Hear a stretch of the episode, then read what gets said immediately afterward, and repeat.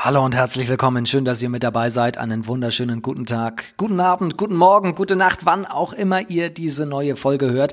Hier ist das zweite HBL Update oder wie Experten sagen, der geilste Podcast der Welt. Das ist tatsächlich ein Zitat von Mimi Kraus und wenn der das sagt, dann muss es doch stimmen, oder? Wenn ihr das im Wortlaut hören wollt, müsst ihr unbedingt dranbleiben, denn heute ist eines der größten Spielmacher-Talente Deutschlands bei uns zu Gast. Auch das habe nicht ich gesagt, sondern Mimi Kraus und der muss muss es wissen, die beiden kennen sich nämlich noch aus Stuttgarter Zeiten. Mittlerweile ist er, glaube ich, über den Status Talent hinaus. Er ist 27 Jahre alt, heißt Marian Olowski, spielt beim ASV Hamm-Westfalen und da haben wir natürlich einige Themen, über die wir gleich sprechen müssen. Sowohl das Verhältnis zu Kraus in Stuttgart, als Olowski tatsächlich von der halblinken Position, seiner eigentlichen Stammposition, in die Mitte ging, weil Mimi Kraus verletzt war. Und folgende Frage ist natürlich ganz großes Thema. Was ist los beim ASV Hamm Westfalen? Woche für Woche hier im Podcast als einer der großen Aufstiegsfavoriten gehandelt. Und nun gab es aus den letzten vier Spielen drei Niederlagen. Also die Themen werden uns nicht ausgehen. Marian Orlowski zu Gast im zweiten HBL Update. Ich bin sehr gespannt. Jetzt geht's los. Mein Name ist Finn Ole Martins, kurz vom Game On.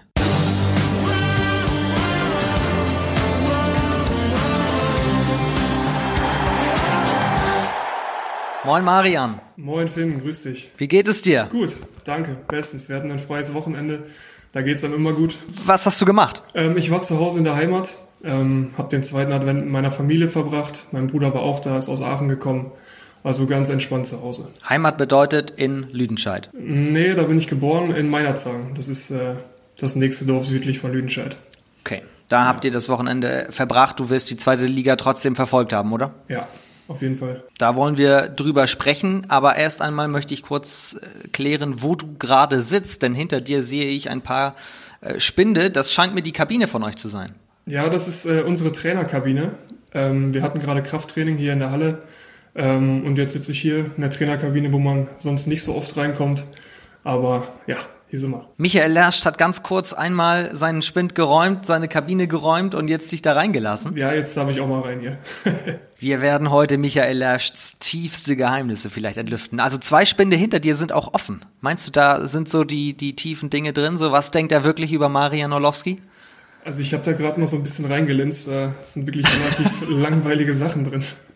Leibchen, eine Luftpumpe, sowas. Nicht Spannendes. Was macht er stattdessen jetzt, wenn er dich da in seine heiligen Hallen lässt? Ich denke, er wird äh, in seiner Wohnung hier in Hamm sein und sich auf das Training vorbereiten, was dann heute Nachmittag kommt. Wie, wie kommst du so mit ihm klar? Wie ist euer Verhältnis? Was ist Michael Lerst für ein, für ein Typ? Also ich komme sehr gut mit ihm klar. Ähm, er ist ein sehr junger Trainer, sehr dynamisch, sehr ehrgeizig ähm, und legt viel Wert auf Kommunikation. Das finde ich auch sehr, sehr wichtig. Ähm, er führt viele Einzelgespräche, versucht jeden wirklich mitzunehmen auf dem Weg. Ähm, ja, und ich glaube, er gibt auch jedem ein gutes Gefühl. Von daher komme ich wirklich sehr, sehr gut mit ihm klar. Es stand ja schon jeweils bei euch beiden, das ist ja eigentlich eine Parallele, fest in der Rückrunde letzte Saison, schon kurz bevor Corona kam, dass ihr beide nach Hamm geht. Er als Trainer, du wieder als äh, Spieler. Habt ihr in der Zwischenzeit da schon miteinander gesprochen oder habt ihr gesagt, Saison läuft noch, ich will mich auf Lübeck konzentrieren, er sich auf Ferndorf? Also wir haben uns ähm, Ende letzten Jahres, das war glaube ich auch im Dezember so um diese Zeit, äh, haben wir uns auf einen Kaffee getroffen, haben glaube ich da zweieinhalb Stunden gesessen und gequatscht. Da ging das ja noch im Café. ja. ähm, ja, und das war eigentlich so das einzige Gespräch, wo ich direkt auch ein gutes Gefühl hatte. Dann habe ich meine Entscheidung getroffen. Ähm, und dann war es eigentlich so, das wollte er, glaube ich, auch so, dass er ähm, wirklich den Kontakt erstmal nicht gesucht hat, weil er eben Trainer bei einer anderen Mannschaft war dass man da jetzt nicht schon irgendwie Unruhe stiftet mit Gesprächen, die erst das nächste Jahr bestimmen. Okay, aber spannend. Das heißt, auf Grundlage dieses Treffens auch kam deine Entscheidung zustande, ich gehe diesen Schritt wirklich zurück nach Hamm. Klar, das ist natürlich Mitgrund. Ne? Also es gibt viele, viele andere Gründe, die mich dazu bewogen haben, hier wieder zurückzukommen. Aber ein wichtiger, wichtiger Punkt ist natürlich auch der Trainer, wie der so tickt, was der sich vorstellt, ne, was er für ein Typ ist. Das ist auch sehr wichtig. Ja, über deine Rolle wird noch zu reden sein, vor allem weil eben du in Lübbecke auch Kapitän warst. Das äh, würde ich gerne mit dir aufarbeiten. Vorher aber möchte ich gerne mit dir über den elften Spieltag, den wir gerade abgeschlossen haben, sprechen, der an diesem Wochenende stattgefunden hat. Da, da ging es ja auch wieder ordentlich ab. Nicht nur, wenn wir gerade schon Thema Ferndorf haben, spannendes Spiel in Dessau, gewonnen. Mhm. Spieltag begann mit einem deutlichen Sieg von Gummersbach über Eisenach, dann die ja, Big Points von Hamburg, die nach Lübbecke nochmal gegen Wilhelmshaven nachgelegt haben, sich jetzt auch in der Spitzengruppe so langsam etablieren. Gab es für dich dann auch Überraschungen an diesem Wochenende? Ähm, ja, für mich gab es im Prinzip drei Überraschungen. Zum einen, dass äh, Emstetten gegen Bietigheim gewinnt, wobei das irgendwo auch erklärbar ist, weil Bietigheim wirklich durch Quarantänen gebeutelt ist. Die ähm, kein normaler Trainingsbetrieb möglich. Ähm, Spieler, die fehlen in den Spielen, man kommt nicht wirklich in den Rhythmus. Von daher sicherlich bitter für Bietigheim, aber irgendwo auch zu erklären. Ähm, dann, dass Fürstenfeldbruck gegen Dormagen gewinnt. Wobei ich auch sage, dass es jetzt auch mal an der Zeit war, für diese Mannschaft mal Punkte zu holen, weil die wirklich einen guten Handball spielen. Ähm, und die dritte wäre dann eben Lübbecke in Großwaldstadt, die nur einen Punkt holen. Ja, sind sicherlich als großer Favorit dahin gereist, ähm, nehmen einen Punkt mit nach Hause. Da werden sie sicherlich auch nicht mit zufrieden sein. Ja, insgesamt, wir hatten ja Valentin Spohn noch zu Gast hier bei uns im Podcast. Insgesamt aber kann man, glaube ich, von einer bitteren Wochen, Woche für den TUS sprechen, oder? Absolut. Die Niederlage gegen Hamburg, zeitweise geführt, da wäre Meere drin äh, gewesen. Jetzt äh, dieses Spiel. Absolut, das ist ähm, bestimmt nicht der Anspruch, den diese Mannschaft hat, ähm, von der Qualität hätten diese Spiele auf jeden Fall gewonnen werden müssen. Ähm, ich bin mir sicher, dass sie das in dieser Woche intensiv aufarbeiten werden. Ich glaube, sie spielen gegen Schwartau am Wochenende, wenn ich richtig informiert bin. Ich glaube, da werden wir auf jeden Fall ein anderes Gesicht sehen. Das Spiel musst du natürlich dann am Ende auch noch tippen, denn darum wird es in diesem Tippspiel natürlich gehen. Da musst du wieder ein bisschen vorlegen. Zumal du ja die Jungs aus Lübeck auch noch ganz gut kennst, haben wir angesprochen. Lübbecke 10 zu 6 Punkte, Hamm Westfalen übrigens auch 10 zu 6 Punkte. Auch das wird noch Thema logischerweise sein. Aber du hast es schon gesagt, Corona sorgt natürlich dafür, dass diese Tabelle völlig verschoben ist. Bietigheim deswegen nur mit fünf Spielen auf Platz 19. Hüttenberg hat fünf Spiele mehr, ist aber 18. Da wird sich das Ganze auch anders vorgestellt haben. Ja, wirklich verrückt einfach. Hüttenberg unentschieden gespielt zu Hause gegen Aue und Schwartau das du gerade eben schon angesprochen hast, hat zu Hause gegen, gegen Konstanz gewonnen und Rimpa mit dem Sieg über Elbflorenz. Aber auf jeden Fall wieder mal ein Wochenende mit der Phrase, alles ist möglich in dieser Liga. Das äh, hat sich in den letzten Jahren schon abgezeichnet, dass wirklich jede Mannschaft in der Lage ist, jede Mannschaft zu schlagen. Ähm, das macht es halt eben auch schwierig, da am Ende oben zu stehen. Gommersbach schon angesprochen, Hamburg. Wer sind so deine Top-Favoriten da oben? Bildet sich da schon das zum Teil gerade ab? Wer fehlt noch? Ich glaube, dass man das aktuell relativ schwer sagen kann. Ähm, ich glaube, die Tabelle ist da nicht aussagekräftig genug. Ähm, ich würde jetzt Gummersbach, Lübbecke, Bietigheim und uns, also sprich den ASV haben, würde ich jetzt ganz oben sehen. Schwartau, die sich nochmal gut verstärkt haben. Das wären für mich die Top 5. Wobei dieses Jahr ist eben anders als alle anderen davor.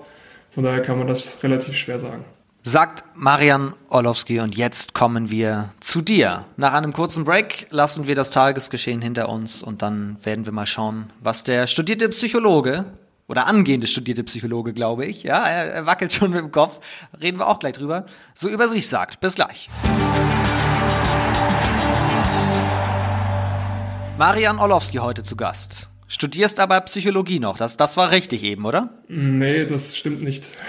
ähm, ich habe abgebrochen, ja. Also ich, ich muss dazu sagen, ich habe äh, schon einiges versucht. Ich habe ähm, im Prinzip direkt, nachdem ich aus der Schule gekommen bin, ein Jahr nicht studiert. Dann habe ich BWL angefangen, wo ich mich immer noch frage, warum. Weil ich ähm, zu dem Zeitpunkt eigentlich nicht so wirklich wusste, was ich machen soll. Ähm, habe dann gedacht, okay, ich mache ein Basisstudium, wofür ich halt, ja, was ich für vieles benutzen kann habe es in der Schule aber gehasst, von daher weiß ich nicht, warum ich studiert habe. ähm, dann habe ich Psychologie angefangen, weil ich mich eben für das interessiere, was in Menschen vorgeht, ähm, wie man denen helfen kann.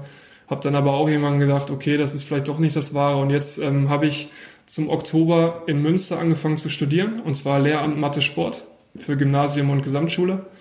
Und das äh, war im Prinzip auch das, was ich nach der Schule im Prinzip als Idee im Kopf hatte. Ich habe es nie wirklich in die Tat umsetzen können. Das hat auch andere Gründe. Ähm, aber jetzt habe ich damit angefangen. Es macht unfassbar viel Spaß und da habe ich Bock drauf. Aber da geht es ja wieder um Zahlen. Ja, ich liebe Zahlen. Also ich bin, äh, ich bin sehr Mathe-affin. Das habe ich in der Schule wirklich auch geliebt. Wobei das äh, Mathe in der, in der Uni nicht mehr viel mit der Schule zu tun hat, aber trotzdem ist das genau meins. Und was war dann das Problem bei BWL? Das sind doch auch Zahlen, oder habe ich da ein falsches Bild von? Ja, aber es ist, dieser Bezug zur Wirtschaft, das, das bin ich einfach nicht. Ja, okay. ich, ähm, ich glaube, mir liegt das ganz gut, das anderen Menschen weiterzugeben. weil ich eben auch die Geduld habe, das zu erklären, dass ich, ich glaube, ich bin sehr empathisch, dass ich halt versuche, jeden Schüler dann irgendwann mal mitzunehmen, ja, egal ob er jetzt einfach lernt, ob er schwer lernt. Ähm, und Mathe ist ja auch so ein Thema, das, das kannst du oder das kannst du nicht man musst du trotzdem irgendwie jeden mit durchbringen. Ich glaube, das, das liegt mir ganz gut. Und das unterstreicht ja zum Beispiel auch die Entscheidung beim TUS in Lübbecke, dass du dort schon im zweiten Jahr Kapitän wurdest, oder? Ja, also das Ganze ging los, dass ich ähm, im Prinzip, als ich dahin gewechselt bin, von Aaron Zirkel zum Co-Kapitän gemacht wurde. Kam für mich überraschend, weil ich glaube, ein, ein Neuzugang wird selten Kapitän oder Co-Kapitän. Ähm, Im zweiten Jahr war es dann so, dass Jens Bechtloff das äh, Amt nicht mehr machen wollte. Und dann hat Emil Kotagic halt gesagt, okay, Marianne, machst du das. Und das äh, war eine sehr neue Erfahrung für mich, eine spannende Herausforderung. Aber ich glaube, das hat mir viel gebracht. Davon wirst du dann ja sicherlich auch vieles auf den Lehrerberuf übertransferieren können oder vielleicht auch mal umgekehrt. Wer weiß es. Genau. Wir wollen das mal ein bisschen aufdröseln. Lüdenscheid haben wir schon gesagt, kommst du her, da bist du zumindest geboren und mhm. du bist auch ja, grob geografisch, sage ich mal, auf der Ecke im, im Handball groß geworden, oder? Genau, also ich ähm, also Meinerzhagen liegt im Märkischen Kreis, das ist ungefähr eine Viertelstunde von Gummersbach. Und da habe ich äh, angefangen mit dem Handballspielen, da war ich sechs. Halt in Wald- und Wiesenvereinen, einfach weil es Spaß gemacht hat.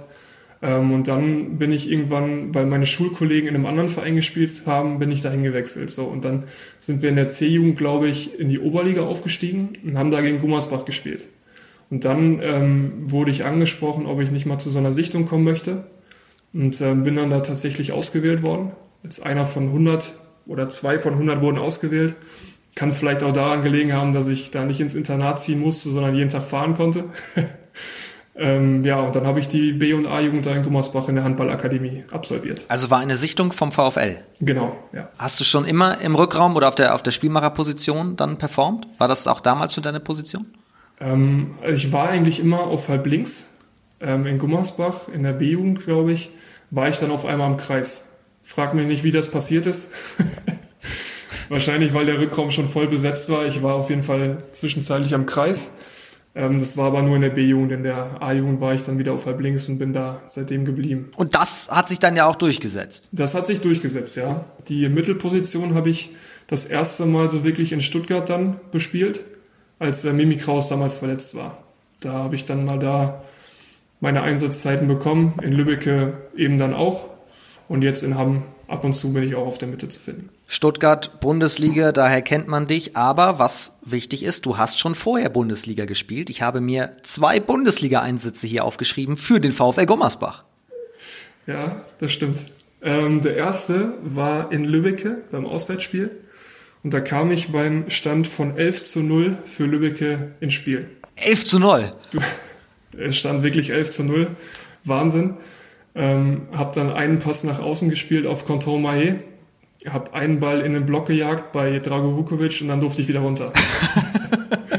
wie, wie, war dann der Spielstand? Das weiß ich nicht, wir haben auf jeden Fall ganz hoch verloren. Ähm, wann war das? Boah, das müsste 2012, 2011, irgendwie so müsste es gewesen sein. Wie geht man damit um? Also bei 11 zu 0 Rückstand, dann, da ist dann ja auch irgendwann das Timeout-Kontingent schon aufgebraucht, oder? Ja, also ich, also ich war eh nervös genug, ne? kann man sich ja vorstellen mit den ganzen gestandenen Bundesligaspielern, ich da als Jungspund. Ähm, und dann kommst du halt rein und willst es irgendwie dann auch gut machen und zumindest keinen Fehler machen. Aber ähm, ja, das war, war, schon, war schon Wahnsinn. Vor allem, weil du dir das natürlich auch komplett anders vorgestellt hast, oder? Du sitzt erstmals in der Bundesliga auf der Bank, guckst zu, hoffst vielleicht irgendwann noch reinkommen zu können und dann lässt man sich da am Anfang so abschießen. Ja, also ich hätte, also schöner wäre es natürlich gewesen, wenn wir irgendwie mit zehn Toren geführt hätten, kurz vor Schluss und ich hätte nochmal reinkommen können, völlig ohne Druck. Aber so war es schon so, dass ich quasi auch das Gefühl hatte, dass ich jetzt der letzte Ausweg war. Wenn alle anderen nicht funktionieren, darf ich auch mal rein. ja, trotzdem war es, war es super für mich. Also es war natürlich ein toller Moment, da das erste Mal in der Bundesliga auflaufen zu können. Für alle Statistiker, am Ende gewann Nettelstedt 40 zu 25. So, boah. Halbzeitstand 21 zu 10. Mhm. Ich habe das nämlich gerade mal hier nebenbei äh, gegoogelt und hier steht in dem Spielbericht gegen einen Gegner, der in allen Bereichen seine Erstligatauglichkeit vermissen ließ. Ja, das trifft es, glaube ich, ganz gut.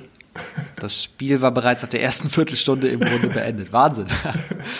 Aber das war jetzt nicht der Grund, dass du dann irgendwann rübergegangen bist nach Hamm, also das Spiel in Nittelstedt. Nee, da, dafür gab es andere Gründe. Also es war so, dass ich ähm, eben in der dritten Liga in Gummersbach in der zweiten Mannschaft äh, viel gespielt habe, auch gut gespielt habe und ich hatte irgendwie das Gefühl, jetzt ist es Zeit für den nächsten Schritt. Ähm, in der ersten Mannschaft war es allerdings so, dass äh, es zwei andere Halblinke gab, die ähm, deutlich mehr Erfahrung hatten und wo schon für mich abzusehen war, dass die viel mehr spielen. Also von daher war die Perspektive für mich jetzt da nicht so gegeben. Und dachte ich, okay, ich möchte gerne mehr als dritte Liga. Erste Liga ist vielleicht zu früh, dann gehe ich eben in die zweite. Und so ist es dann Hamm geworden. Wichtig ist, wir müssen einmal sagen, du bist Jahrgang 93. Das heißt, du warst da um den Dreh ja. 19, 20 Jahre gerade alt. Ja, genau. Ja. Richtig. Und dann wurde aus dem ersten Mal Hamm gleich eine Beziehung von vier Jahren. Ja. Also es muss ja gepasst haben. Ja, es, äh, es hat gepasst, ähm, auch wenn diese Zeit für mich keine einfache war. Ich meine, im Prinzip, wenn man es in Summe rechnet, war ich, glaube ich, zweieinhalb Jahre davon verletzt. Ähm, ja, trotzdem war es, war es irgendwo auch eine schöne Zeit mit äh, vielen coolen Jungs, die ich kennengelernt habe, die jetzt auch zum Teil immer noch da sind. War natürlich auch mit Grund für mich zurückzukommen. War, wie viele Verletzungen hattest du damals? Was war deine schwierigste, schwerste? Oh, da gab es viele. Nee, also ich hatte ähm, einen Kreuzbandriss am linken Knie, ähm, war dann gerade wieder fit, habe mir dann den rechten Daumen gebrochen, bin damit auch drei Monate ausgefallen und ich glaube ein halbes Jahr später dann Kreuzbandriss, also komplettes Knie zersägt rechts, bin dann wieder zehn Monate ausgefallen. Das ist natürlich eine Zeit, die geht auch nicht spurlos an einem vorbei. Ne? Das ist äh, schon, schon heftig. Erste wichtigste Frage, wie hast du es dann geschafft, nach dieser Seuchenzeit, wie man dann ja wahrscheinlich sagen kann darüber, wie hast du es geschafft, aus dieser Zeit erstmal körperlich fit wieder rauszukommen, dass es jetzt eben nicht mehr in, diesem, in, in dieser Abfolge passiert? Also es war so, nach dem ersten Kreuzbandriss habe ich zuerst meine Reha in Herne gemacht, bei einem Physio. Das ist im Ruhrgebiet und da war ich in so einem wirklich ganz, ganz kleinen Fitnessstudio, habe da drei Monate trainiert, jeden Tag für mich alleine und habe dann irgendwann gesagt, das geht so nicht mehr. Ich brauche irgendwie Kontakt zu anderen Sportlern und bin dann ins B2B äh, Performance gekommen nach Dortmund. Ähm, das ist wirklich für Profisportler, würde ich sagen, auch ausgerichtet. Das ist eine große Fläche mit anderen Sportlern. Ich habe Eishockeyspieler kennengelernt, Basketballer. Und da haben die Jungs mich wirklich fit gemacht, so dass ich im Prinzip nach meiner ersten Kreuzbandverletzung in einer Topform war, also besser als vorher. Ähm, nach dem zweiten Kreuzbandriss der war für mich schwieriger, mental auch. Ja, weil beim ersten gehst du halt unvorgenommen rein, du weißt nicht, was auf dich zukommt, du freust dich über Kleinigkeiten, dass du ohne Krücken laufen kannst und beim zweiten weißt du eben schon genau, was kommt. Und das ist eben für mich der Knackpunkt gewesen, warum das mir so schwer gefallen ist. Aber ich glaube trotzdem, dass ich danach in einer relativ guten Form rausgekommen bin. Und dann kam auch relativ schnell das Angebot aus Stuttgart. Und das hat mir mental nochmal einen Push gegeben dass ich gedacht habe, okay, du kannst es doch schaffen. Das, was immer dein Traum war, die erste Liga, ist plötzlich doch in Reichweite. Aber wenn man schon zwei Kreuzbandrisse hatte, was macht man dann präventiv, damit es keinen dritten gibt? Zu, zum einen natürlich viel ähm, Kniestabilität, viel Beintraining, damit eben die Muskulatur das Ganze halten kann oder ausgleichen kann. Ähm, und zum anderen, glaube ich, ist es auch ganz wichtig, dass man mental damit abschließt, dass man jetzt ohne Angst in Spiele gehen kann. Weil es ist ja oft so, dass wenn man mit 80 Prozent in ein Spiel geht, dass dann eher was passiert, als wenn man wirklich voll da ist. Das war natürlich auch nochmal eine Hürde, dass ich nach dem zweiten Kreuzbandriss auch, glaube ich, ein bisschen Angst hatte vor Körperkontakt, vor Landung. Ähm, konnte ich aber, denke ich, irgendwann dann abstellen. Hast du dich mental dann auch in dieser Phase neu aufgestellt, auch mental am, am Kopf quasi gearbeitet? Weil Du sagst schon, du bist ein empathischer Mensch. Das bedeutet ja auch, du machst dir sehr viele Gedanken um andere. Wer sich viele Gedanken macht, ist insgesamt ein nachdenklicher Mensch. Ja, das, das bin ich auch. Ähm, ich hatte damals Hilfe von einem Mentalcoach. Äh, Frank Schoppe hieß der. Ähm, also generell bin ich ein Typ, der eigentlich erstmal Dinge mit sich selber ausmacht, die komplett äh, im Kopf zerlegt und drüber nachdenkt. Und ähm, diesen Schritt dann erstmal einen anderen um Hilfe zu bitten, der fällt mir oft mal schwer. Das habe ich aber dann zum Glück geschafft und das hat mir auch was gebracht. Ja, deswegen also. Weil ein Kreuzbandriss dich sonst vom Kopf her ja eigentlich auch zerstören kann. Ja, absolut. Also gerade der zweite. Der erste, da war ich halt voller Euphorie, hatte richtig Bock auf Training. Und beim zweiten, das war schon ein, ein Riesenloch, in das ich gefallen bin. Absolut. Du hast schon gesagt, das Angebot aus Stuttgart kam und hat dich auch wieder hochgezogen. Mhm. Also auch quasi wieder ein Impuls von außen. Wie weit war da deine Reha oder dein, dein Aufbauprogramm schon wieder fortgeschritten? Ja, ich habe da schon wieder gespielt. Also da, ähm, ich glaube, ich habe im November wieder angefangen zu spielen. Dann gab es auch im Prinzip direkt das Spiel gegen Stuttgart. Da habe ich ganz gut gespielt. Und dann kam auch so um Weihnachten oder im Januar kam das Angebot. Und dann war für mich eigentlich auch sofort klar, das muss ich machen, wenn ich die Chance schon habe. Ich sehe ein kleines Muster. Du spielst in der Jugend gegen Gummersbach und wirst eingeladen. Du spielst in der Liga gegen Stuttgart und wirst eingeladen. Kann das sein? Das Ganze geht noch weiter. Oh, okay. Aber wir bleiben erstmal bei Stuttgart, ja. okay? Ja, bleiben wir. Ich bin sehr gespannt, wobei ich natürlich schon ahne, was dann, was dann kommt. Okay, du wechselst also nach Stuttgart, spielst erste Liga und bist aber noch nicht gleich der Mittelmann hinter Mimi Kraus, oder? Mm, nee, ich war der zweite Halblinke hinter Dominik Weiß. Hast aber auch Spielmacherposition gespielt. Ja, das war zum Ende der, der Saison, als Mimi Kraus dann verletzt ausfiel. Da habe ich dann auf der Mitte noch ausgeholfen. Was hast du denn von Mimi Kraus gelernt? Was habe ich von dem gelernt? Also grundsätzlich erstmal verstehen wir uns super. Ähm, wir sind, glaube ich, unterschiedlicher, wie man überhaupt sein kann. Ähm, aber er hat, er hat mich oft zur Seite genommen, hat, hat oft mit mir gesprochen, hat mir, hat mir taktische Dinge erklärt, hat, mir, hat mich vor allem auch mental gepusht, sage ich mal. Also er hat mir ein gutes Gefühl gegeben. Das ist, glaube ich, generell das Talent von Mimi Kraus, dass jeder, der mit ihm spricht, danach das Gefühl hat, er ist sein bester Freund es ist halt seine Gabe und das hat mir persönlich dann viel gebracht, weil ich halt eben dann Selbstbewusstsein bekommen habe. Ich habe hab Vertrauen in meine, meine Qualitäten gehabt. Aber wenn man Mimi sprechen hört über dich, hat man auch den Eindruck, ihr versteht euch wirklich sehr, sehr gut. Er hat ja, was ich vorhin angedeutet habe, einmal über dich gesagt, du seist eines der größten Spielmachertalente in Deutschland. Hat er gesagt? Oh je. Hat er gesagt. Was hast du ihm dafür und gezahlt? Nein, also ich, also ich glaube nicht, dass ich noch als Talent gelte. Das mal zuerst. Er hat es nicht jetzt über dich gesagt. Er hat es ah, nicht okay. jetzt über dich gesagt. Okay. ist schon ein bisschen her. Ja, Damals. freue ich mich, dass er sowas sagt. Fühle ich mich geehrt, ja. Ich hatte vielleicht schon überlegt, vielleicht hast du deine Sache damals dann auf der Spielmacherposition so gut gemacht, dass er da vielleicht schon so ein bisschen, ja, deinen Atem im Nacken gespürt hat. Ah, das glaube ich nicht. Also ich, ich glaube, dass ich es ganz gut gemacht habe.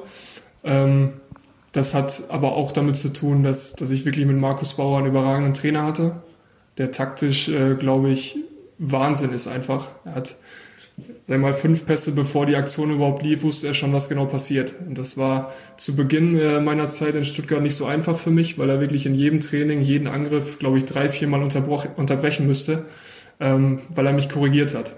Das ist natürlich äh, für einen jungen Spieler, der gerade hinkommt, erstmal schwer. Ähm, und das äh, lässt einen noch mehr nachdenken, als man eh schon nachdenkt.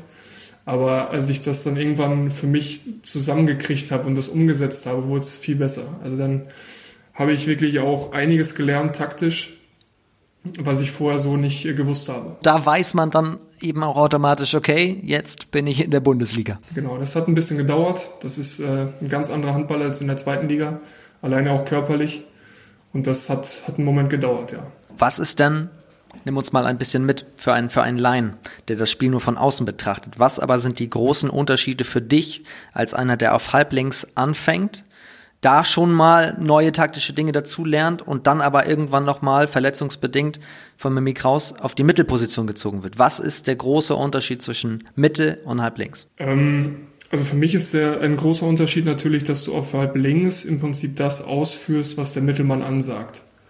So, und der Mittelmann muss halt im Prinzip das ganze Spiel überblicken. Muss halt sehen, okay, diese Mannschaft hat jetzt den Angriff-Abwehrwechsel nicht geschafft, da steht jetzt ein Spieler, der normalerweise keine Abwehr spielt, den müssen wir jetzt angreifen. Dann musst du den Spielzug finden, der wirklich auch dazu führt, dass man diesen Spieler angreifen kann. Ähm, du musst halt wirklich abgeklärt sein. Also auch wenn das Spiel hektisch wird, die Ruhe bewahren, gucken, welcher Spielzug gerade Sinn macht wenn es mal Zeit ist, Tempo zu gehen, wann es Zeit ist, mal den Ball runterzunehmen, das ist schon ähm, ja eine ganz andere Aufgabe, als wenn man nur auf halb äh, die Spielzüge ausführt und mal aufs Tor knallt. Und dann wird einem das von Markus Bauer beigebracht, der wahrscheinlich ja auch jeden seiner Spielzüge noch selber kennt, aus seiner Karriere hat alles gespielt. Wahnsinn. Wie lange hat es gedauert, bis du das dann alles verinnerlicht hast? So viel Input und dann klar als als junger Spieler? Also ich glaube, diese Phase ging so die ersten drei bis vier Monate vielleicht ein bisschen weniger, ich weiß es nicht, bis ich im Prinzip mal ein gutes Spiel gemacht habe. Also wo ich dann wirklich auch mal zeigen konnte, was ich, was ich, äh, was ich kann. ähm, wo ich irgendwie auch befreit aufgespielt habe. Keine Ahnung, wo das in dem Moment herkam, aber es kam so. Und von da an hat man natürlich dann als junger Spieler irgendwo ja, das Selbstbewusstsein, man weiß, es läuft jetzt, dann macht man eben auch weiter. Man macht sich keinen Kopf mehr, wenn ein Ball mal nicht reingeht. Äh, man spielt einfach aus dem Bauch heraus. Und ich bin ein sehr kopflastiger Mensch, von daher war das wirklich auch eine Phase, die, die gut für mich war, dass ich da auch mal den Kopf ausgeschaltet habe, einfach nur gespielt habe. Okay, also der ist ja auch ein bisschen im Weg gewesen. Mit Sicherheit teilweise, ja.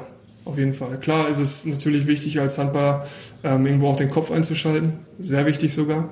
Aber der Kopf darf eben nicht nur dominieren. Ja, das muss äh, ein Zusammenspiel sein. Ja. Und je öfter man diese Sachen eben auch macht, je öfter man diese Abläufe spielt, desto selbstverständlicher werden die auch. Ja, und ähm, diese Entscheidungen, die man dann trifft auf dem Feld, die, die kommen irgendwann von ganz alleine, wenn man so oft genug macht. Das ist halt ja. Training. Bist du quasi in dieses Korsett das klingt jetzt blöd, du bist ja nicht gefangen in einem, in einer Taktik, aber bis du halt drin bist und, und, und merkst intuitiv, wie funktionieren diese Automatismen jetzt? Ja, also, wie sage ich das jetzt? Ähm, also es ist so, dass ich das, was ich da gelernt habe, vorher nicht wusste.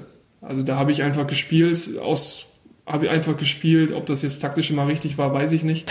Aber da ist es halt in der ersten Liga spielt sowas halt eine extreme Rolle. Ne? Also jetzt Laufwege, Timing, welche Räume greife ich an, welche Entscheidungen treffe ich. Vielleicht sogar noch wichtiger als in der zweiten Liga. Ja, und das war für mich am Anfang die Umstellung, dass ich das erstmal eben oft genug machen musste, um es dann irgendwann im Spiel auch hinzukriegen. Wo die Stimmung gut ist, wo es laut ist, wo es stressig ist. Kann ich daraus Schlussfolgern, die Liquimoli HBL, die ist noch ein wenig mehr auch, ja, wie, wie Schach. Klar, wir kennen den körperlichen Unterschied physisch, das ist nochmal ein Step, aber ist es quasi, ja, Parkettschach nochmal ein bisschen mehr im Vergleich zur zweiten HBL? Das ist schwer zu sagen. Also ich, ich glaube, dass der Handball in der ersten Liga einfach physischer ist, auch deutlich individueller. Also ich glaube, dass da einzelne Spieler wirklich den Unterschied machen können. In der zweiten Liga ist es so, dass ähm, man einen viel längeren Ballfluss hat. Also da gehen Angriffe teilweise anderthalb Minuten, zwei Minuten, wenn es hochkommt. Und in der ersten Liga wird halt relativ schnell geworfen. Ja, das ist, glaube ich, der Unterschied. Und da, in der zweiten Liga ist es deutlich geduldiger. Ja, und das ist, glaube ich, so der Unterschied. Das heißt, du musst dich auch einfach vom Kopf her darauf einstellen, dass es einfach, du musst viel schneller schalten während du vielleicht vom Kopf her noch im Angriff bist, ist der Angriff längst abgeschlossen. Genau. Inwiefern hast du da dich auch mit Mimi Kraus zusammengesetzt und du konntest von, von diesem taktischen Verständnis von ihm da auch profitieren? Das Ganze lief eigentlich äh, in meinem Training, dass wir wirklich im Training sehr viel gesprochen haben, dass wir viele Aktionen entwickelt haben, die nur uns beide betreffen, wo er auch wirklich immer versucht hat, mir Räume zu schaffen, damit ich werfen kann. Ähm, und das hat bisher kein Mittelmann so für mich gemacht wie, wie Mimi Kraus ähm, dass ich teilweise da wirklich eine Autobahn hatte, wo ich durchwerfen konnte. Das liegt natürlich auch daran, dass Mimi Kraus an sich ähm, große Torgefahr ausstrahlt und jeder immer damit rechnet, dass er wirft. Ähm, ja, von daher war das für mich auch echt Weltklasse. Und ihr seid immer noch sehr gut befreundet, oder? Ja, wir haben immer noch Kontakt. Ähm, ich war ihn im Sommer besuchen in seinem neuen Fitnessstudio in Göpping. Oh, okay. Ja. Wie ist es? Äh, ja, es ist irgendwie typisch Mimi Kraus. Es ist, äh, ich habe zu ihm damals gesagt, es ist maßlos, weil es wirklich ein Riesenteil ist, wo die, nur die besten der besten Geräte drinstehen, wo ich mich frage, okay, braucht man so viele Geräte für die Leute, die da kommen? Aber es ist natürlich ein Traum für jeden Profisportler. Also das ist, das ist schon geil. Höre ich da ein bisschen Kritik raus? Nein, absolut nicht. ich habe eine Sprachnachricht von Mimi bekommen. Oh Gott. Ich habe gesagt, was würdest du denken, oder anders formuliert, was fällt dir sofort ein, wenn du den Namen Marian Orlowski hörst? Was glaubst du, was kam? Ich ahne was, aber ich höre es mir gerne erstmal an. Mimi Kraus über Marian Orlowski. Mary, Mary, mein liebster Apfelkopf, hier meldet sich dein handballerisches und privates Vorbild Mimi Kraus. Ich hoffe, dir geht's gut, mein Lieber. Lass mal wieder was von dir hören. Mir wurde zugetragen, dass du heute zu Gast bist im geilsten Podcast der Welt. Und da wollte ich natürlich auch meinen Senf dazugeben, das ist ja ganz klar. Naja, ich will als allererstes mal, dass du die Geschichte erzählst, als du in einem Club zugange warst mit einer Dame am Tanzen. Kannst dich natürlich nicht bewegen, das wusste die Dame natürlich nicht. Wahrscheinlich war es zu, gegen, zu später Stunde. Als die Dame dich dann drauf aufmerksam gemacht hatte, ja sag mal, du kennst ja sogar Salsa. Deine Antwort, was kann ich? Das ist für mich ein absoluter Klassiker. Und dann möchte ich auch gern, dass du die Geschichte aus dem Olympiastützpunkt erzählst, als du monatelang in perfekter Ausführung an deinem Deadlift gearbeitet hast, wirklich Gewichte bewegt hast, die kein Mensch glauben kann. Und als es dann um einen Maximalkrafttest ging, als ich dann hinging und du gesagt hast, du fette Sau raus, wenn du jetzt meinen Rekord brichst, dann knall ich dir eine. Wie es dann ausging, das darfst du jetzt erzählen und nicht lügen. Und ansonsten hoffe ich, dir, dir geht's gut. Wenn du handballerische Tipps brauchst, weißt du ja, komm nicht zu mir. Wenn du private Tipps brauchst fürs Leben, dann kannst du mich jederzeit anrufen. Junge, viel Spaß, hau rein und wir telefonieren heute Mittag. Oh mein Gott, mein Gott. War da ja. etwas dabei, was du erwartet hast? Ja, genau das, was ich erahnt habe. Da war schon ganz viel drin. Das freundlichste der ganzen Geschichte war erstmal Mimik raus. Vielen Dank, liebe Grüße an dieser Stelle. Großartige Sprachnachricht. Apfelkopf. Ja. Ein neuer oder ein alter Spitzname? Ähm, zum Glück ein alter. Also das hat sich nicht durchgesetzt. Ich muss auch ganz ehrlich sagen, dass ich nicht weiß, wo das herkommt. Ähm, wahrscheinlich. es gab, glaube ich, mal ein Bild aus dem Trainingslager, wo ich mit Dominik Weiß drauf war. Und der hat ein sehr schmales Gesicht und ich hatte im Vergleich zu ihm ein sehr, sehr rundes Gesicht. Und ich denke, dass daher einfach der Name Apfelkopf rührt. Ähm, ich habe ihn übrigens Speckface genannt, weil er gerne Grimassen gezogen hat, wo man sein Doppelkinn sehr stark gesehen hat und deswegen war er für mich das Speckface. Ähm, ja, Apfelkopf. Sehe ich jetzt anders, aber gut. Dann habe ich herausgehört, dass sich Pascal Hens warm anziehen muss, denn bald kommt hier der neue Dancing-Star Marian Orlowski ins deutsche Fernsehen. Nee, absolut nicht. Also ich, ich, also ich glaube nicht, dass ich gut tanzen kann. Das mal zuerst. Ähm, klar, zappelt man da so ein bisschen rum, wenn man was getrunken hat. Und so hat mich dann eben mal eine gefragt äh, oder hat festgestellt, dass ich doch Salsa könnte. Und ich dann ebenso, wie es ein Angeschossener sagen würde, was kann ich? Also war natürlich ein Highlight, ja. Hast du dir mittlerweile beibringen lassen, was Nein. Salsa ist? Nein. Also das muss dann nachher mit Mimi im Telefon Das äh, kann er mir gerne haben. mal erklären, wie das läuft. Großartig. So, jetzt aber zum eigentlich Wichtigen.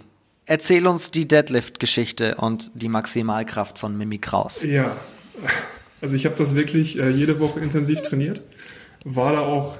Was ist das überhaupt? Vielleicht für die, für die ganz großen Laien, die keine Gewichte stemmen. Ja, das ist, also Deadlift, Was ist auch Kreuzheben genannt. Das ist im Prinzip eine Langhantel mit Gewichten drauf, liegt am Boden. Du stehst und willst sie eben anheben. Das ist Kreuzheben, Deadlift. Ja. Und ich habe da wirklich schon sehr, sehr viel Gewicht genommen. Ich glaube, es waren 180 am Ende. Ähm, dann gab es einen Maximalkrafttest, wo Mimi Kraus, der das vorher nicht so intensiv trainiert hat, auf einmal dann mehr gehoben hat als ich. Das hat mich natürlich tierisch genervt. Aber das ist halt Mimi. Ne? Er hat äh, irgendwo auch eine Grundkraft und äh, hat das natürlich dann auch sehr, sehr ausgeschlachtet. Dieses Thema hat mich gut damit aufgezogen. Und das hat mich natürlich hart genervt. Ist es möglich, dass es irgendwann zur Revanche kommt? Von mir aus gerne. Dann muss er mich mal in seinen Schuppen da einladen, dann komme ich nochmal rum. Großartig. Dann möchten wir das Ergebnis exklusiv im Zitat geilsten Podcast der Welt noch einmal veröffentlichen. Vielen Dank an dieser Stelle an Mimi Kraus. Hast du es eigentlich schade gefunden, dass du dieses Jahr nicht mehr gegen Mimi spielen wirst? Wie hast du seine Entscheidung aufgenommen? Ich, also klar hätte ich gerne gegen ihn gespielt. Auf jeden Fall. Ich glaube, es wäre wär ein tolles Duell geworden. Ähm, ich verstehe aber auch seine Entscheidung, ähm, weil er eben jetzt auch das vierte Kind bekommt ja, das ist klar. Er hat jetzt sein Fitnessstudio in Göppingen, was auch viel Zeit frisst. Und ich habe auch zu ihm gesagt, dass dieser Laden eigentlich nur laufen wird, wenn er selber auch da ist, weil viele eben auch wegen der Person Mimi Kraus kommen und jetzt nicht alleine wegen des Trainings. Ne? Von daher verstehe ich seine Entscheidung. Trotzdem finde ich schade, dass, äh, dass er nicht wieder spielt. Ich glaube, irgendwo kitzelt es auch noch in ihm. Bock hat er schon noch. Wir kommen zurück zu Herrn Orlowski. Was mich nämlich noch zur Stuttgarter Zeit interessieren würde, du warst ja zwei Jahre da, hast 61 Spiele gemacht und 200 Tore. Das ist doch eigentlich eine ganz gute Quote, oder? Ja, finde ich auch. Also ich glaube auch, dass ich ähm, relativ gut gespielt habe, gerade im, äh, im ersten Jahr, wo wir den Klassenhalt geschafft haben. Ähm, da durfte ich viel spielen, habe auch gut gespielt. Und das war für mich, muss ich im Nachhinein so sagen, auch die beste Zeit, die ich bisher hatte in meiner Laufbahn. Ähm, da hat einfach alles gepasst. Ja, und deswegen fiel es mir sehr schwer, dann nach zwei Jahren wechseln zu müssen. Ich wäre gerne geblieben. Warum bist du weg? Ja, ich, ich musste weg im Prinzip. Also mit, äh, mit mir wurde quasi nicht verlängert. Also es war im Prinzip eine lange Geschichte, die möchte ich jetzt auch gar nicht so, so erzählen, wie sie war. Auf jeden Fall musste ich mich halt umschauen und kam, dann kam eben das Angebot aus Lübbecke. Das klingt aber auf jeden Fall so, als wärest du gerne noch ein bisschen am Neckar geblieben. Absolut, ja. Also es hat für mich einfach alles gepasst. Ähm, die Mannschaft, die erste Liga, die, die Region an sich, das hat, hat einfach gepasst. Das war für mich, äh, war für mich top. Ja, okay. Und handballerisch ja. eben auch. Handballerisch auch, klar. Ja. ja, und so kam es dann eben zum Wechsel nach Lübbecke. Ähm, auch da kleine Randnotiz, ich habe im Spiel gegen Lübbecke elf Tore gemacht, danach kam das Angebot. ja, und da eben mit der Hoffnung, dass Lübbecke den Klassenhalt in der ersten Liga schafft. Ähm, sind am letzten Spieltag leider durch die Niederlage gegen Lemgo abgestiegen. Das war für mich äh, schwer, sehr schwer. Äh, gerade diesen Schritt zurückzugehen und, und man weiß, okay, komme ich da nochmal hin in die erste Liga? wo man ja eigentlich gut gespielt hat und man das nicht versteht, dass man jetzt dann gehen muss. Das war, war auch nicht einfach. Zumal du ja auch dann viele Spiele auch in den Nachwuchsteams des DAB schon gemacht hast. Ja, das war, das war vorher, das war zu Hammerzeiten noch. Genau, aber du hast sie gemacht und man hat doch sicherlich auch den Gedanken, ich spiele in Stuttgart, ich kriege meine Einsatzzeiten, meine Quote stimmt, vielleicht geht dann irgendwann mehr. Natürlich, klar denkt man an sowas. Klar ist das irgendwo ein Traum von einem mal ein A-Länderspiel zu machen. Ähm, deswegen, das, ich habe es einfach nicht verstanden, warum, warum ich da gehen musste. Das ist, wie gesagt, das ist eine Story, die ich jetzt nicht erzählen möchte. Ähm, ja. Das, das, was wir auch absolut akzeptieren, klar, aber wir merken, oder ich merke schon, es beschäftigt dich immer noch ein bisschen. Ja, mit, mittlerweile nicht mehr so viel, aber das war schon zu Beginn meiner Zeit in Lübbecke, war das schon noch Thema mental. Ja. Du bist nach Lübbecke gewechselt. Wir haben schon gehört, relativ schnell Co-Kapitän geworden, dann auch im zweiten Jahr Kapitän. Was hat dich denn in der Zeit in Lübeck, gab es irgendwann den Moment, wo du gemerkt hast, okay, egal was jetzt in Stuttgart passiert ist, egal wie es zu Ende gegangen ist, jetzt ist der Moment, wo ich hier beim TUS angekommen bin? Also ich hatte das Gefühl, dass ich sehr schnell angekommen bin. Die Mannschaft hat es mir sehr leicht gemacht. Ähm, habe mich auch auf jeden Fall wohlgefühlt, nur handballerisch haben wir halt keine guten Leistungen gezeigt. Also wir haben vor der ersten Saison das ganz klare Ziel Wiederaufstieg ausgerufen, was uns dann aber komplett um die Ohren geflogen ist. Ähm, wir haben einfach diese Erwartungen nicht erfüllt. Und dann kam es halt, gab es halt Stress von allen Ecken. Es war viel Unruhe im Team und wir waren, glaube ich, als Mannschaft auch nicht so gefestigt, dass wir das hätten auffangen können. Haben uns schnell aus der Ruhe bringen lassen von, sei es Fans, die einen beleidigen, sei es Presse, die einem vielleicht nicht so wohlgesinnt ist. Und haben es dann einfach nicht geschafft, das zu zeigen, was wir eigentlich individuell leisten können. Also wir hatten viele gute Einzelspieler, aber haben es als Team okay. nicht auf die Platte bekommen. Und das äh, war natürlich auch, also ist es schwer, wenn du weißt, okay, du kannst eigentlich mehr, aber du kannst es irgendwie nicht rauskitzeln. Ja, Im zweiten Jahr mit Emir Kotagic wurde es dann deutlich besser. Ähm, Emir hat da schon irgendwo Ruhe reingebracht und ich glaube, da haben wir auch gut gespielt, hätten es am Ende für meine Begriffe sogar geschafft mit dem Aufstieg, wenn die Saison weitergegangen wäre. Aber gut, das ist äh, müßig darüber zu reden. Ne? Trotzdem hast du ja unabhängig von Corona schon mitten in der Saison die Weichen gestellt, dass du zum ASV zurückkehren wirst. Genau. genau. Was hat dir genau gefehlt in, in Lübbecke? Naja, also es war so, dass ähm, zu dem Zeitpunkt, das war im November, Dezember, da war nicht klar, wie die Mannschaft das Jahr danach aussehen wird. Es sind, glaube ich, sieben oder acht Verträge sind ausgelaufen. Ähm, keiner wusste, wer bleibt, wer geht. Und es ist natürlich immer schwierig, wenn man so einen Umbruch in der Mannschaft hat, dann wirklich auch sofort voll da zu sein. Das passiert ja in den wenigsten Fällen.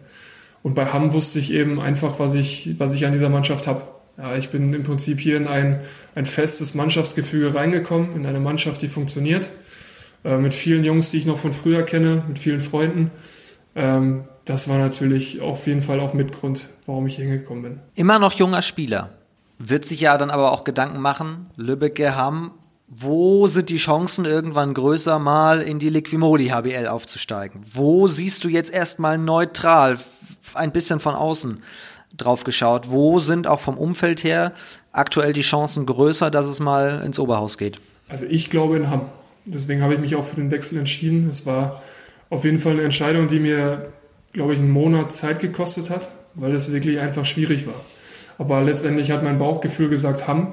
Und ich, ich bin auch im Nachhinein froh, dass ich diesen Schritt gemacht habe, weil ich einfach glaube, dass wir hier eine Mannschaft haben, die das Potenzial hat, irgendwann mal in der HBL aufzulaufen. Mit wem hast du damals noch zusammengespielt beim ASV? Ähm, Fabi Husmann, Felix Staubeck, Markus Fuchs, Jakob Schwabe mittlerweile. Ähm, ja, die sind alle noch da. Und sind ja auch alle Teil eigentlich des Gerüstes. Genau. Ich meine, man hat es ja letztes Jahr schon gesehen, wie, wie Hamm gespielt hat. Das hat einfach gepasst. Ja, das war, war eine gute Mannschaftsleistung in der Breite. Vielleicht ein paar Positionen, wo man noch hätte was machen können. Aber generell lange Zeit ja auch auf Platz zwei gewesen, glaube ich. Wirklich eine sehr, sehr gute Saison gespielt. Bis zum Abbruch. Wie hast du denn im direkten Duell gegen Hamm performt? Ähm, nicht so, glaube ich. Obwohl doch, im, äh, im Hinspiel, glaube ich, in Hamm habe ich in der zweiten Halbzeit ganz gut gespielt, habe auch das Unentschieden am Ende noch geworfen. Das Spiel bei uns zu Hause, da war ich dann ja, eher unauffällig, würde ich sagen. Aber der Kontakt ist nie so wirklich abgerissen. Also klar, durch die Jungs zum einen, ähm, man kennt sich, man, man quatscht natürlich nach den Spielen. Von daher, ja, ist es dann jetzt wirklich dann fix geworden.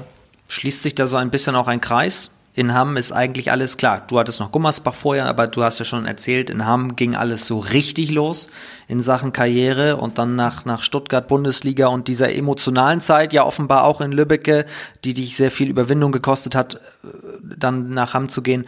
Bist du angekommen? Ich denke schon, ja. Also ich fühle mich unglaublich wohl hier. Es macht sehr viel Spaß äh, mit den Jungs. Ich habe hier ein tolles Umfeld. Ähm, hoffe allerdings, dass diese Zeit in Hamm jetzt deutlich erfolgreicher wird als die erste Zeit vor allem was Gesundheit angeht. Ähm, ich habe das mal ausgedrückt als Hamm 2.0. Ja, und ich äh, denke, dass, das wird es auch sein. Was unterscheidet Hamm 2.0 von Hamm 1.0? Wie hat sich der Verein entwickelt in der Zeit, wo du weg warst? Ähm, also zum einen erstmal einen neuen Trainer.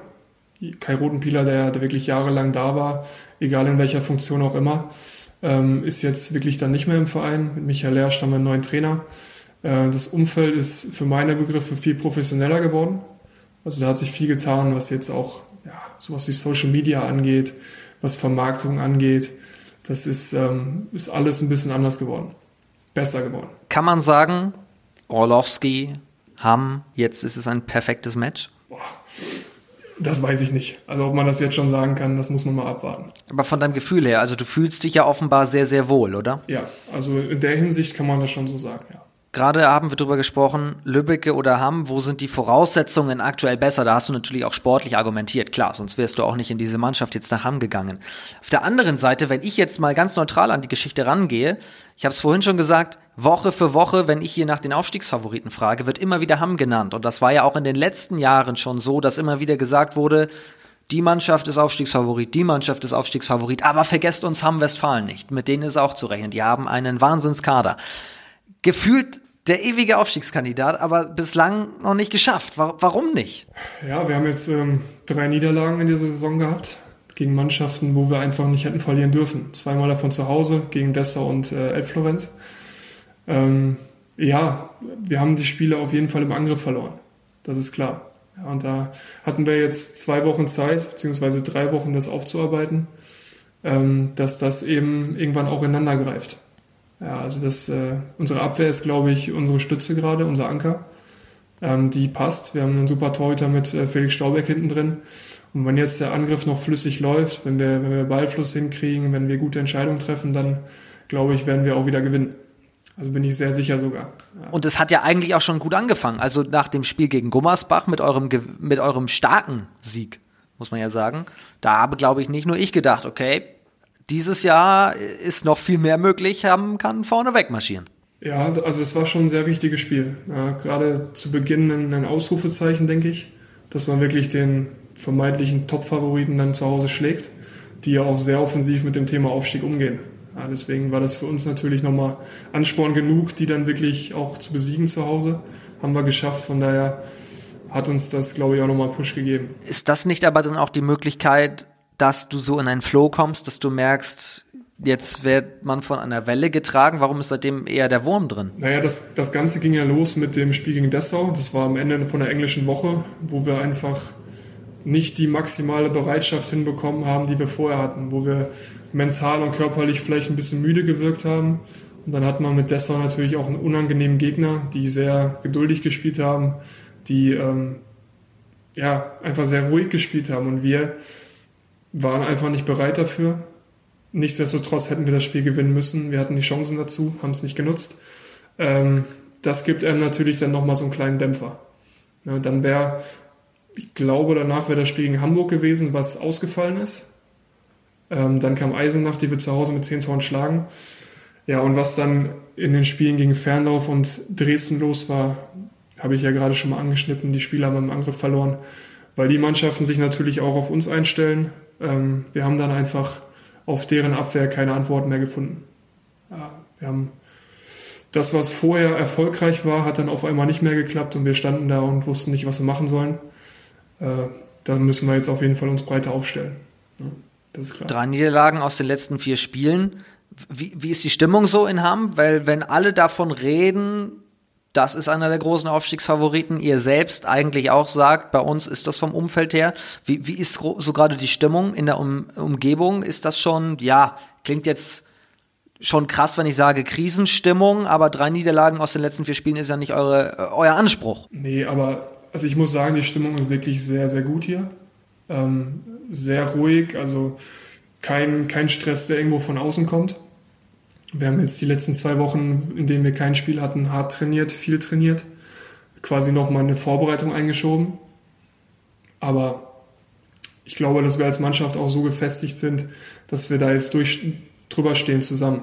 Ja, also die Stimmung ist wirklich gut. Ähm, auch, sag ich mal, dass die Fans so ruhig bleiben, das habe ich bisher auch selten erlebt. Finde ich gut.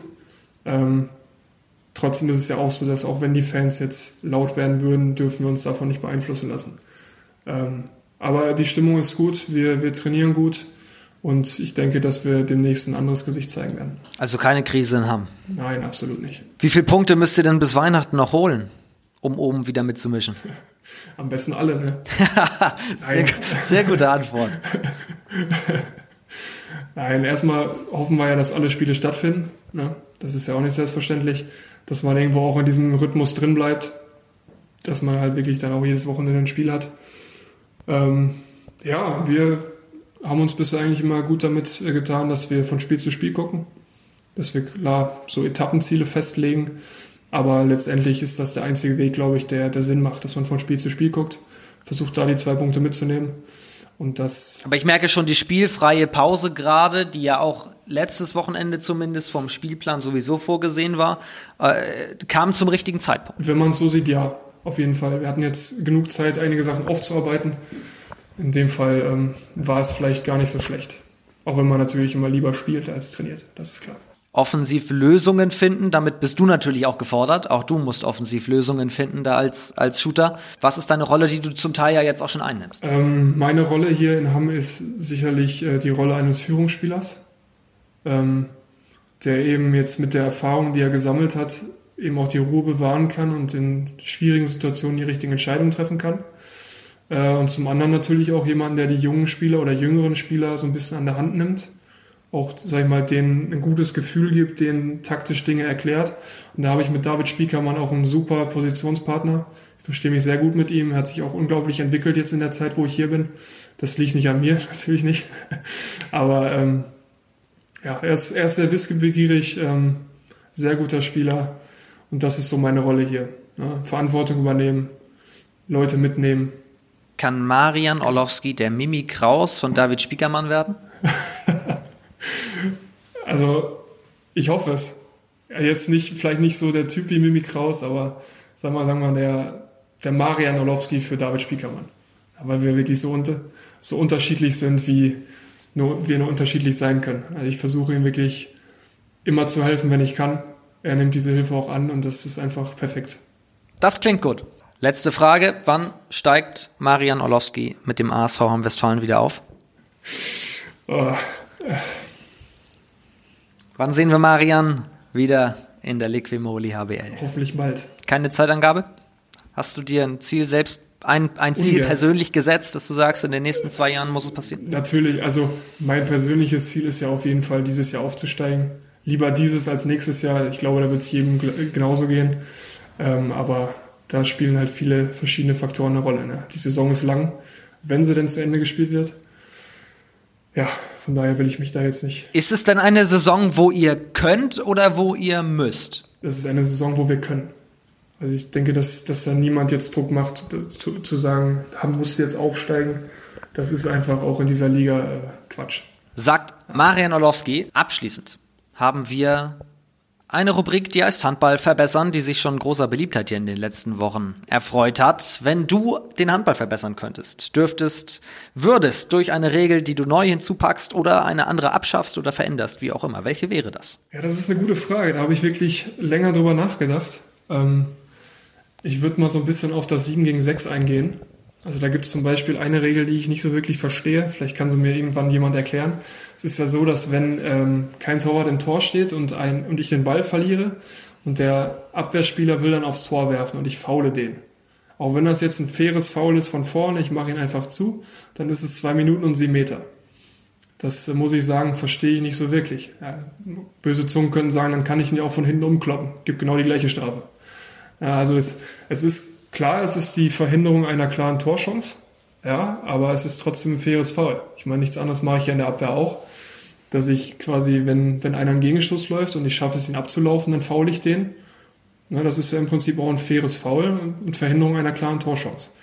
Also die Regel verstehe ich nicht so wirklich, die weiß ich nicht, ob die Sinn macht. Und generell das 7 gegen 6, ich bin da kein großer Fan von, weil es eben die, die Schnelligkeit und Dynamik des, des Angriffsspiels irgendwie ja, unterbricht. Also ich finde auch, dass es mittlerweile nicht mehr so viele Mannschaften spielen. Finde ich auch gut. Am Anfang war das ja ein großer Hype. Aber das, äh, ja, wenn ich was ändern könnte, dann vielleicht diese eine Regel oder das 7 gegen 6 abschafft. Zeigt sich halt wieder, dass es eben sehr, sehr polarisiert. Ne? Ich glaube, auch für die Zuschauer ist es nicht unbedingt die attraktivste Regel. Ich bin da kein Fan von, weil das Angriffsspiel ist dann sehr statisch. Ähm, ja, Jetzt gucken wir abschließend in Teil 3 auf den kommenden Spieltag. Marian Olowski tippt den zwölften Spieltag.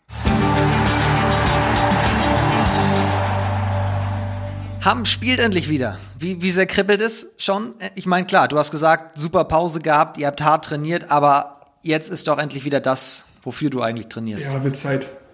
Also so ein Highlight am Ende der Woche braucht man schon. Ne? Also deswegen, ich tippe auf Sieg Hamm. ich habe auch, gar nicht hab auch gar nicht gesagt, wo ihr spielt. Ihr spielt auswärts in Dormagen. ja, ja, egal wo wir spielen. ja, was ist denn von euch zu erwarten? Wir haben äh, oder wir sehen Woche für Woche, was passiert, wenn du den Rhythmus nicht hast. Beispiel Bietigheim ist mhm. unten drin auch eben aufgrund des fehlenden Rhythmus, behaupte ich jetzt einfach mal. Was ist bei euch zu erwarten? Wird es schwierig, jetzt wieder reinzukommen?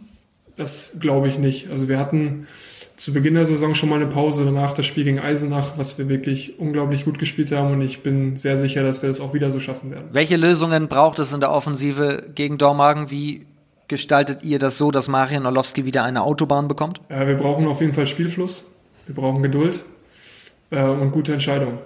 Tempospiel auf jeden Fall auch, das ist klar. Wenn ich sage, das wird ein richtungsweisendes Spiel für euch, ja. würdest du das unterschreiben? Ja, auf jeden Fall. Wie es ausgeht, hast du uns schon verraten?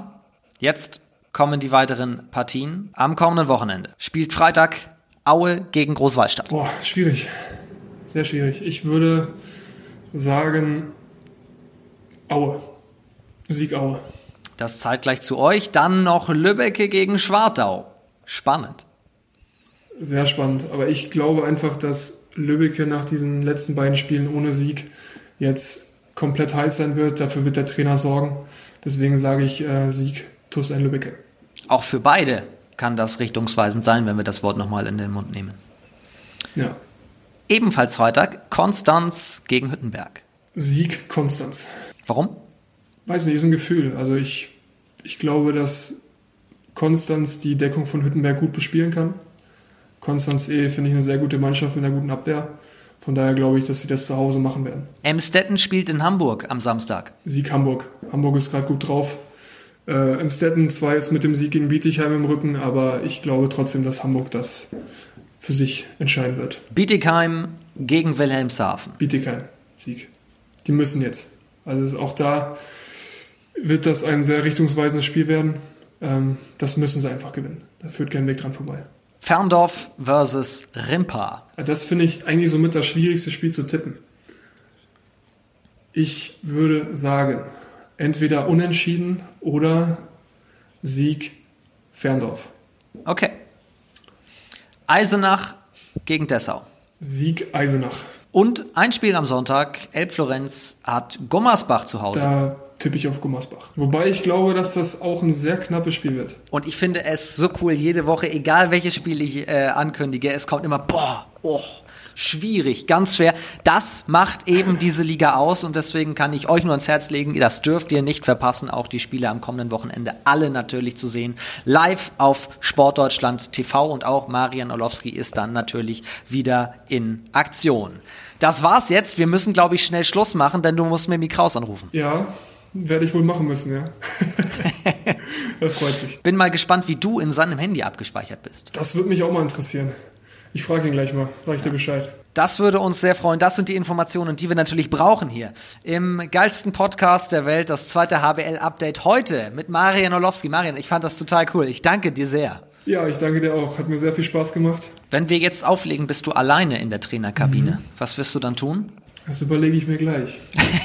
so. Mal gucken, vielleicht verstecke ich irgendwas. Du darfst es nur nicht öffentlich Keine sagen. Ahnung. Du darfst es nur nicht, nicht öffentlich sagen. Ich sag euch aber, was ihr zu tun habt. Ihr Lasst natürlich ein Abo da und seid auch nächste Woche wieder mit dabei im zweiten HBL-Update, dem Podcast der zweiten HBL. Marian, danke dir, bleib gesund, pass auf dich auf und äh, ja, freue mich, wenn wir uns dann in Real Life ja, sehen. Bleibt auch gesund, alles Gute und wir sehen uns. Vielen lieben Dank. Euch danke fürs Zuhören, bleibt auch ihr gesund, kommt gut durch diese Woche und dann hören wir uns nächste Woche wieder. Das war das zweite HBL-Update an diesem Montag. Bis nächste Woche. Ciao.